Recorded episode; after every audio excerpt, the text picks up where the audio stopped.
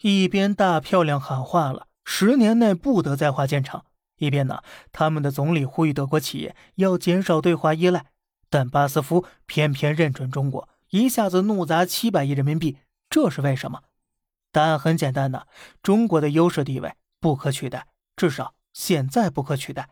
很多人不知道巴斯夫是干什么的，其实他是全世界最大的化工企业。一八六五年就在德国成立，那会儿咱的太平天国刚刚灭亡。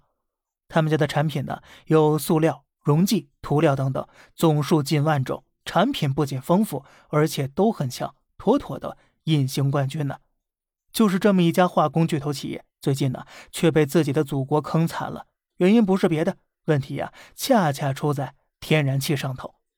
众所周知啊，化工企业能源消耗大，巴斯夫一家企业对天然气的需求占德国总量的百分之四点五，而德国三分之二的天然气呢都是来自俄罗斯。现在战争问题啊，导致欧洲天然气价格涨了数倍，而且短期还没法解决。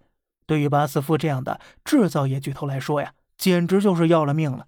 为了活下去，巴斯夫必须寻找新的化工基地。这个基地呢，既能保障能源的稳定供应，又能降低经营成本，而同时呢，还要离市场够近。这在全球撒摸了一圈之后，巴斯夫最终啊，把目光放到了中国的广东湛江。要知道啊，湛江毗邻南海，既不缺石油。也不缺天然气，海运呢还特别通畅。最关键的是，中国是巴斯夫最大的海外市场了，同时呢，也是全球化工增长潜力最大的市场。今天，巴斯夫选择了中国，不是因为他多么爱中国，而是中国给了他无法拒绝的理由。其实呢，不只是巴斯夫，比如同时德国的宝马集团，今年六月在辽宁沈阳投资二百五十亿扩大生产线。咱不是放宽了外资对车企的股权比例限制吗？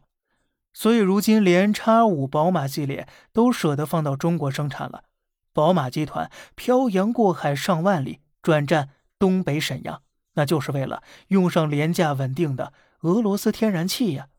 不得不说呀，一场战争把中俄天然气管道打通了，把德国制造业也逼得迁移到中国，再算上连通中亚的石油管道。中吉乌高铁、上合组织扩容等等，俄罗斯和欧盟彻底成了冤大头。哎，那么谁又在偷着乐呢？正所谓呀，老美赚了油气款，毛子坐看风水转，中国狂卖电热毯，欧洲感到被窝暖。这一次啊，不只是双赢了，而是四赢。好了，这里是小胖侃大山，每天早上七点与你分享一些这世上发生的事儿。